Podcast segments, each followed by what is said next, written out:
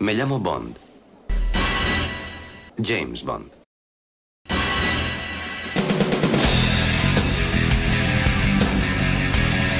Hola, soy Alberto López, alias Claalc en los foros. Bienvenidos todos a mi segundo podcast sobre James Bond. En concreto, nos vamos a dedicar a recordar los accidentes, los infortunios y en general las cosas que salieron mal durante los rodajes.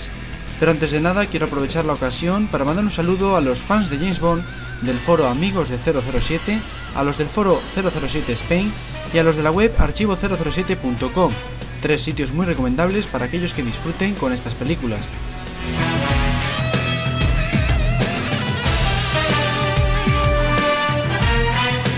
Ahora sí, empezamos con los accidentes sucedidos durante la producción de Doctor No, estrenada en 1962.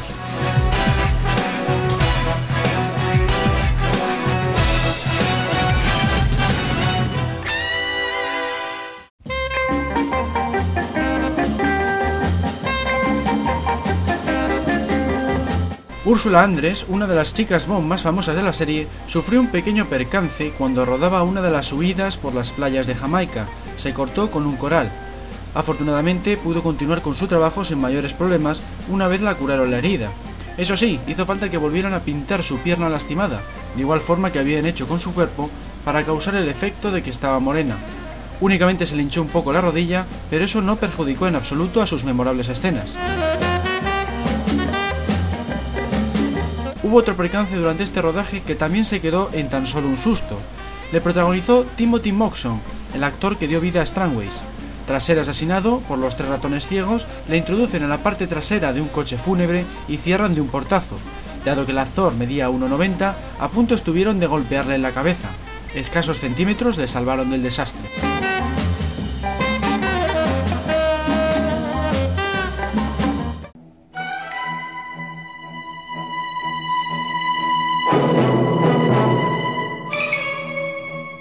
Desde Rusia con Amor, estrenada en 1963, tampoco estuvo exenta de incidentes.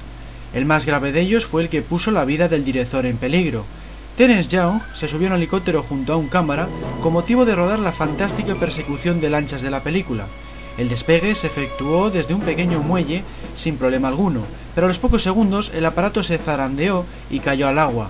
Varios miembros del equipo se sumergieron para rescatarles, la fortuna estuvo de su parte y todos ellos resultaron ilesos. Es más, Young quiso continuar con el plan de rodaje y a la media hora volvía a estar detrás de las cámaras.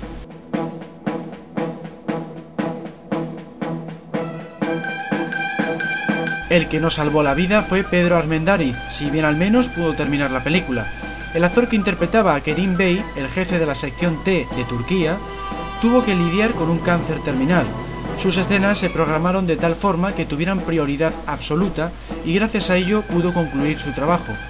Eso sí, en alguna de las escenas le tenían que ayudar a mantenerse en pie al tiempo que soportaba fuertes dolores.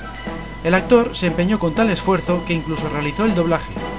Una vez terminó sus labores, ingresó en un hospital donde finalmente se suicidó por medio de una pistola.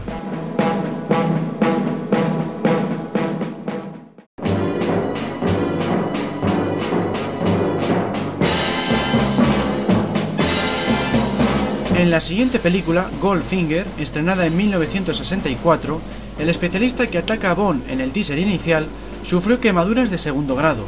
El problema estuvo en que se le enrolló un cable relacionado con la iluminación cuando se encontraba en la bañera. El contacto con el agua le electrocutó y le causó un fuerte dolor que en un primer momento, irónicamente, pareció una gran interpretación. Lo más curioso del caso es que este especialista fue seleccionado para este papel después de que el elegido fuera despedido por haber sido descubierto robando durante el rodaje.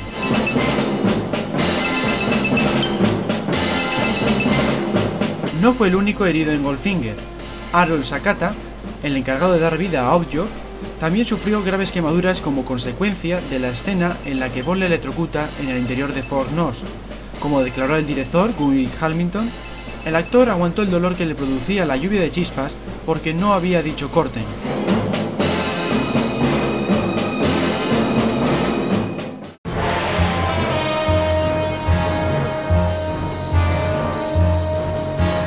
En la cuarta entrega de la serie, Operación Trueno, estrenada en 1965, hubo más de un susto. El primero vino dado por el piloto del Jake Pack que aparece en el teaser inicial. En uno de los vuelos que realizó por encima del castillo francés, descendió algo más inclinado de lo normal. Es más, poco faltó para que cayera de cabeza. Por fortuna supo rectificar a tiempo, aunque eso sí, el aterrizaje fue algo brusco, ya que rebotó contra el suelo hasta casi un metro. Sean Connery también se llevó un susto de muerte cuando rodaba la escena de la piscina de tiburones. Ken Adam, el diseñador de la producción, había fabricado una barrera de láminas de plexiglas para evitar que los escualos se acercaran a la estrella. Sin embargo, no pudo conseguir material suficiente, así que quedó en torno a un metro y medio sin cubrir. Uno de los tiburones aprovechó el hueco y pasó a escasos centímetros del escocés, que no tardó en salir de la piscina. Por último, cabe mencionar la tremenda explosión del barco del villano, el disco volante, al final de la película. John Sters, el encargado de los efectos especiales, utilizó un explosivo que se encontraba en fase de experimentación y que superaba en potencia a los productos que solía utilizar en sus películas. Lo que no se esperaba ni él ni ninguno de sus compañeros fue que la onda expansiva rompiera todos los cristales de los edificios costeros de las Bahamas en un radio de ni más ni menos que de 50 kilómetros. Los propios miembros del equipo se libraron de la tragedia por encontrarse a una altura inferior a la del vehículo. Por si fuera poco, casi les cae el destrozado barco encima ya que se convirtió en un amasijo de hierros volador.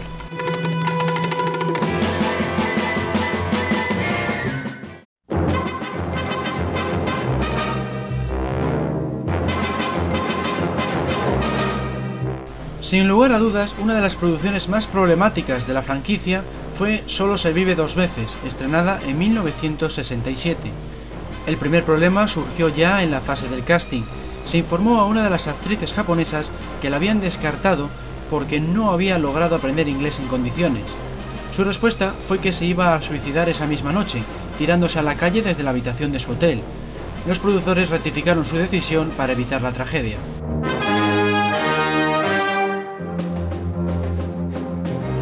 El accidente más grave del rodaje y uno de los más críticos de la saga fue el que sufrió Johnny Jordan, el cámara aéreo encargado de rodar la trepidante batalla entre la pequeña Nelly y cuatro helicópteros. Uno de los aparatos se acercó demasiado en una de las tomas y le rasgó buena parte del pie con sus aspas. Llevado de urgencia a una convención de cirujanos que casualmente se estaba celebrando en la zona y después a uno de los mejores hospitales de Londres, Jordan se recuperó, pero se vio obligado a prescindir de su pie por los fuertes dolores que le provocaba. Dos años después participó en el rodaje de otra película Bond, al servicio secreto de su majestad, utilizando la misma técnica, colgarse con un arnés de invención propia bajo el helicóptero.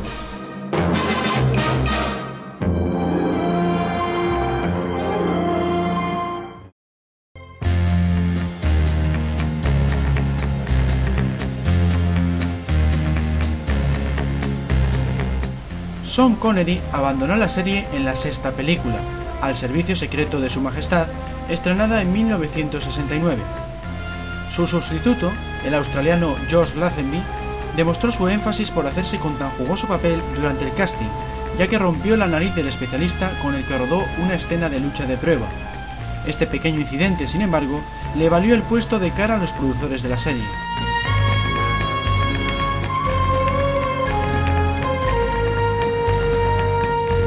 Sustos mayores se produjeron durante el rodaje de la persecución de Boxleys. Uno de los especialistas, concretamente el que doblaba Bond, salió despedido del vehículo y se deslizó por la pared con el Boxley detrás de él. Fue toda una suerte que no acabara atropellándole. Tampoco fue nada serio el golpe que se dio el especialista que hacía de Brofel contra la rama del árbol en el que debía quedar colgado por medio de un alambre y un muelle especial. Fue debido a que el alambre se partió. Al final se acabó rodando en un estudio.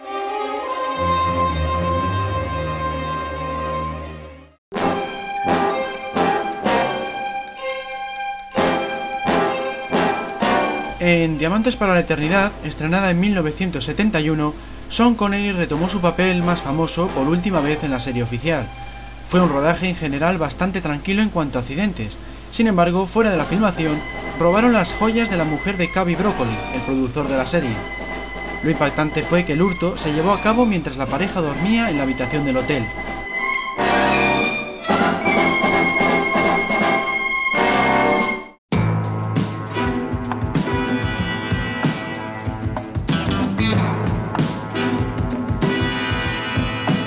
En la primera película de Roger Moore como James Bond, Vive y deja morir, estrenada en 1973, Kananga, el dueño de la granja de cocodrilos en la que se rodaron unas cuantas escenas, se encargó de doblar a Moore en la secuencia en la que la gente camina por encima de una hilera de estos reptiles. Lo tuvo que intentar cinco veces antes de que le saliera a la perfección. El susto vino dado en el tercer intento, cuando uno de los animales logró morderle una bota. Por fortuna, el valiente granjero llegó a la orilla ileso tras un rápido forcejeo. La persecución de las lanchas propició algunos accidentes más. Por ejemplo, en una escena en la que una de ellas debía atravesar una parcela de césped, se desvió lo justo para que acabara chocándose contra un árbol. Por suerte, la peor parte se la llevó la lancha, ya que el conductor solo recibió un golpe leve que le permitió continuar al día siguiente. Otra colisión se produjo durante el rodaje de los saltos de las lanchas por encima de una carretera. La primera, la que conducía el especialista que doblaba a Bond, pasó al otro lado sin mayores problemas y consiguiendo el récord Guinness. La segunda, conducida por uno de los villanos, también superó la prueba, pero al caer sobre el agua al otro lado, vio desviada su trayectoria por culpa de la estela dejada por la anterior lancha. El especialista acabó impactando contra los matorrales de la orilla. De nuevo, la suerte estuvo de su parte ya que resultó ileso.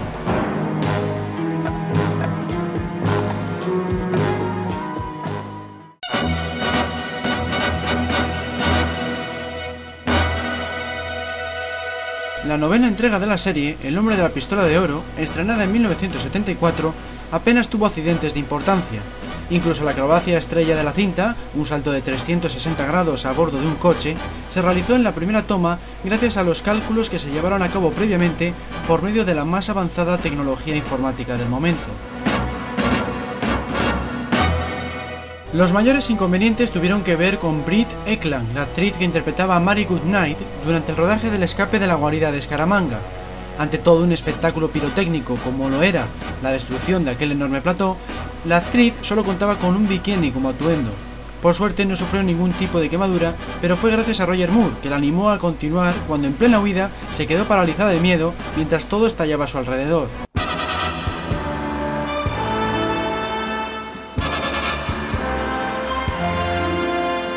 Tampoco le pasó nada a Cliff Todd James, el actor que interpretaba al sheriff J.W. Piper, aunque el director Guy Hamilton se llevó un susto de muerte. Sucedió que un pequeño elefante le empujó y le tiró al canal desde una altura de 3 metros. El susto al menos sirvió para idear la escena que luego filmaron.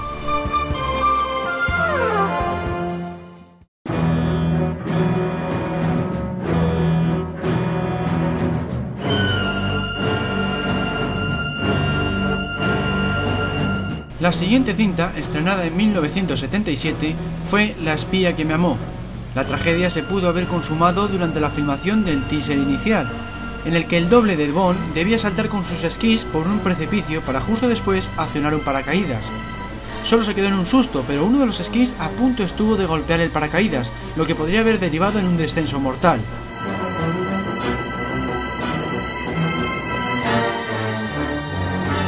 El que sí resultó herido fue Roger Moore. En la escena en la que charla con Stromberg al final de la película, debía saltar de una silla antes de que ésta explotara por el disparo del villano.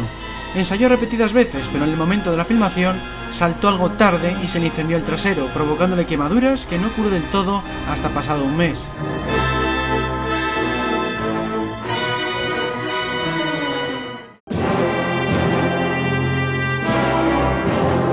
Dos años después, en 1979, se estrenó Moonraker.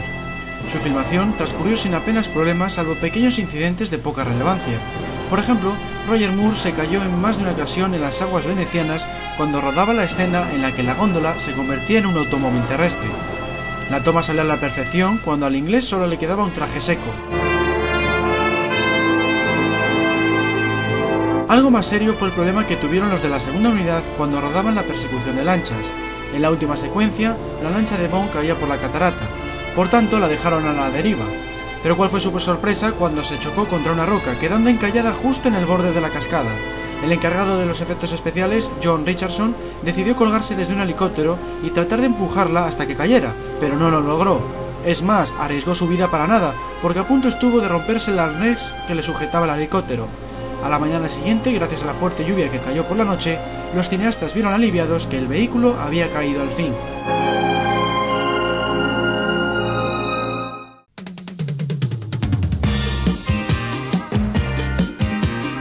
En 1981 se estrenó solo para sus ojos. Topol sufrió un pequeño percance cuando se filmaba la batalla contra los contrabandistas de droga. Una bala de fogueo que llevaba algo de metralla impactó cerca de su ojo izquierdo. Cavi Broccoli no tardó en llevarla al hospital más cercano en cuanto vio que sangraba. Por fortuna, solo fue una herida superficial. Algo más grave fue el golpe que recibió en la columna vertebral. Lo curioso es que fue por culpa suya, por querer realizar una escena en la que se encargaba su doble. Debía dejarse caer escaleras abajo durante la lucha final en el monasterio de San Cirilo. El impacto le produjo molestias durante los siguientes cuatro meses.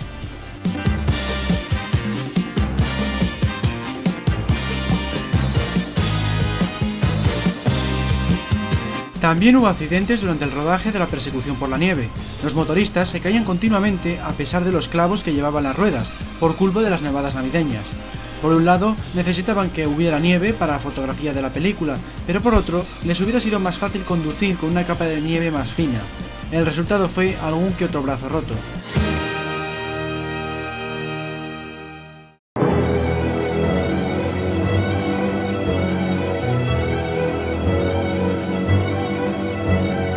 La decimotercera entrega de la serie, titulada Octopussy, se estrenó en 1983.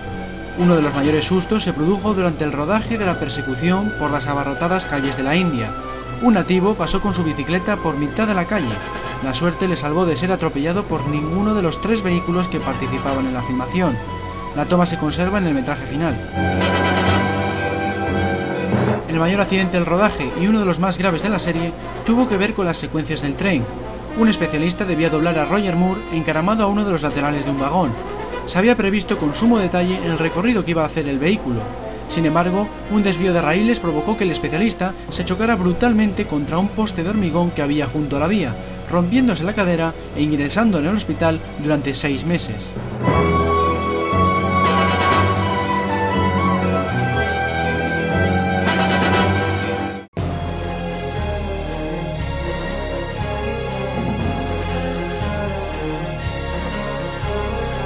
Dos años después, en 1985, se estrenó Panorama para Matar. Su rodaje, como de costumbre, no estuvo exento de problemas. La filmación del teaser inicial fue especialmente peligrosa. Se trataba de un entorno lleno de icebergs, situado en Islandia, cuyo movimiento era imprevisible y podía provocar pequeños maremotos. En más de una ocasión, los cineastas se vieron obligados a alejarse de un lugar ante la inminente colisión de un iceberg.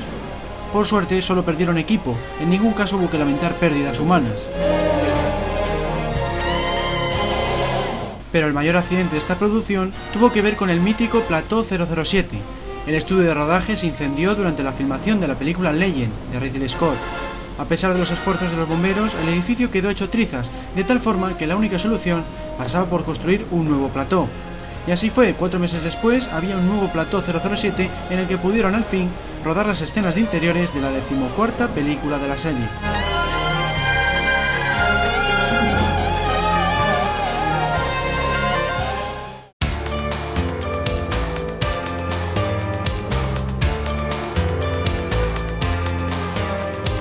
La siguiente entrega, Alta Tensión, estrenada en 1987, presentó al cuarto James Bond, Timothy Dalton. Durante el rodaje de las escenas del avión, uno de los especialistas se llevó un buen susto. La red sobre la que se sujetaba, al quedarse vacía, sin los paquetes de droga, empezó a ondear hacia arriba, en dirección a la cola del vehículo, en fuertes embestidas.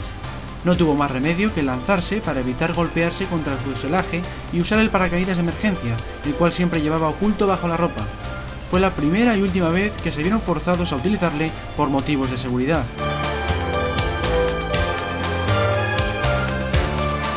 Algo más que un susto se llevó otro especialista durante el rodaje de la pelea entre Necros y un guardia de seguridad del MI6. Este último se fracturó un dedo en una ocasión y en otra llegó a quedar inconsciente.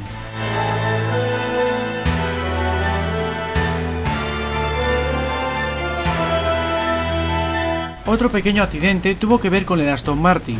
En la escena en la que efectúa un salto por encima de una presa tras deslizarse por un lago de hielo, los encargados de los efectos especiales habían preparado el sistema habitual para este tipo de secuencias, unos cañones de aire comprimido, pero cometieron el error de no haber pensado en el frío del lugar.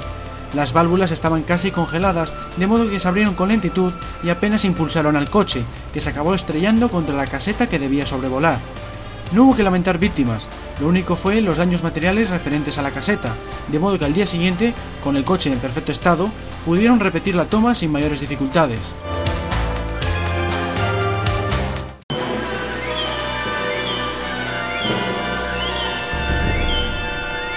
La segunda y última película de Dalton como 007 fue Licencia para Matar, estrenada dos años después, en 1989.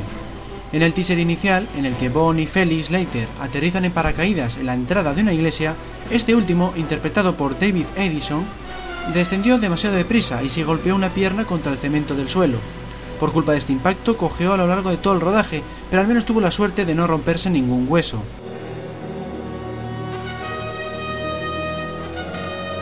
Los mayores problemas de accidentes en la producción ocurrieron en Mexicali, una región de México que supuestamente estaba maldita. Los cineastas llegaron a creer que en la maldición del lugar por el gran número de incidentes extraños que contemplaron. Por ejemplo, en una escena en la que Timothy Dalton debía subirse a uno de los camiones y marcharse a toda velocidad, a punto estuvo de despeñarse al tener que esquivar otro camión que se cruzó en su camino. Nadie se lo explicaba porque habían despejado la zona a conciencia. Otro ejemplo de suceso inexplicable tuvo que ver con el disparo de un cohete, concretamente el que lanza Sánchez desde uno de los camiones con el objetivo de destruir la avioneta de Pam. El proyectil impactó de lleno contra un técnico que estaba arreglando un poste de una línea telefónica ni más ni menos que a 4 kilómetros del lugar del rodaje. Por fortuna solo se lastimó el codo.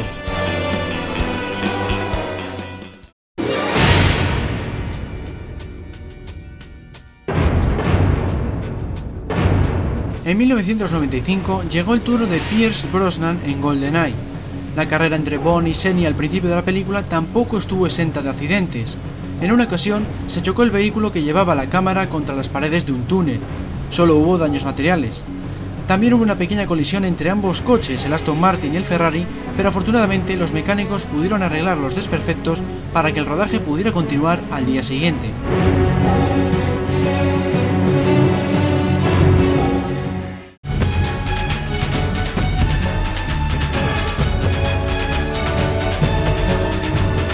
Dos años más tarde, en 1997, se estrenó El Mañana Nunca Muere. Fue un rodaje bastante tranquilo porque apenas hubo sobresaltos. Sin embargo, durante la preproducción se llegaron a destrozar hasta 14 coches BMW hasta dar con la combinación necesaria para la trepidante secuencia que protagoniza este vehículo. Por otro lado, el propio Bond, Pierre Rosnan, salió lastimado. Resultó herido leve por culpa de la metralla en una de las escenas de más acción.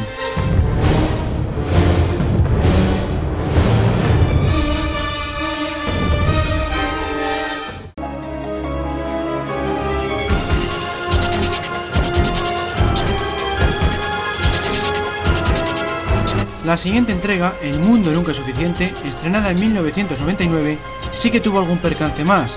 Por ejemplo, aquel que se produjo durante la preparación de la escena de la lancha en la que realiza un salto de 360 grados. El piloto cayó boca abajo, recibiendo un impacto muy fuerte contra el agua al conducir a más de 100 km por hora. La suerte estuvo de su lado, ya que ni tan siquiera resultó herido.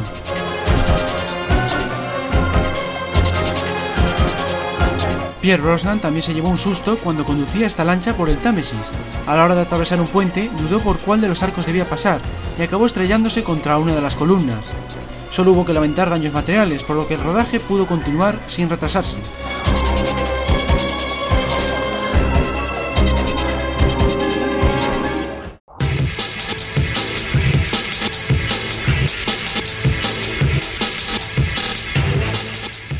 En 2002 se estrenó Muere otro día, la película del 40 aniversario de la serie. Halle Berry, la chica Bond principal, sufrió un pequeño percance durante la filmación de las escenas de Cuba. En concreto, se le metió algo de polvo en el ojo. Por seguridad acudió al hospital, pero solo se quedó en un susto.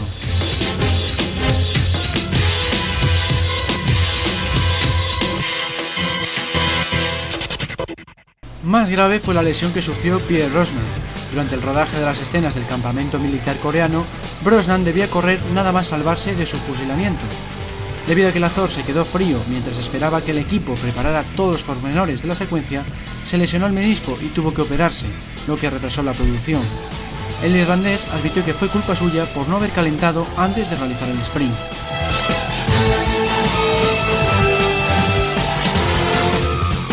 Otros accidentes menores tuvieron lugar durante la filmación de la persecución sobre hielo. La elevada dificultad de conducir en estas condiciones provocó que en más de una ocasión los especialistas chocaran con sus vehículos contra los numerosos icebergs. Afortunadamente, en ningún caso hubo que lamentar daños personales.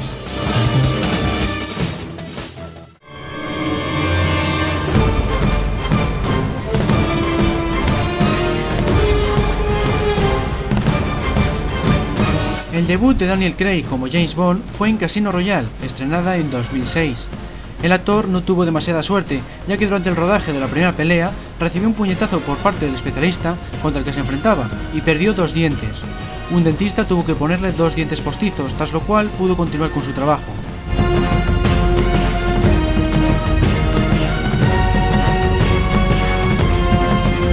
Hubo otro accidente bastante más espectacular durante la producción de esta película, pero estaba totalmente controlado.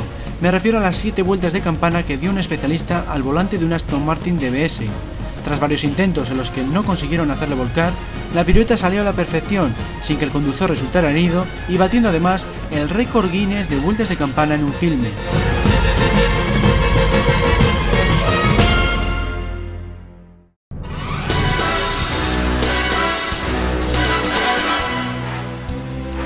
En noviembre de este año se va a estrenar Quantum of Solace, la segunda película de Daniel Craig como 007 y la vigésimo segunda de la franquicia.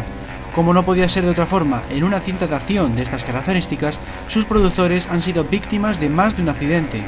Por ejemplo, un especialista cayó sobre las aguas de un lago al volante del Aston Martin DBS. Tuvo mucha suerte de resultar tan solo herido leve. Bastante más grave fue otro accidente automovilístico protagonizado por un Alfa Romeo. El vehículo colisionó contra un muro. Sus dos ocupantes fueron trasladados de urgencia al hospital más cercano por medio de un helicóptero.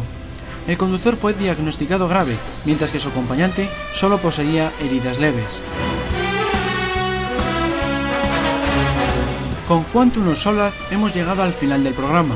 Espero que os haya gustado tanto más que mi anterior podcast sobre las bandas sonoras de la serie, el cual le podéis descargar desde el foro Amigos de 007 o desde mi blog personal, ubicado en www.inconforme.es. Os animo a que en cualquiera de las dos webs dejéis vuestras impresiones acerca de este programa. Un saludo a todos y hasta el próximo podcast.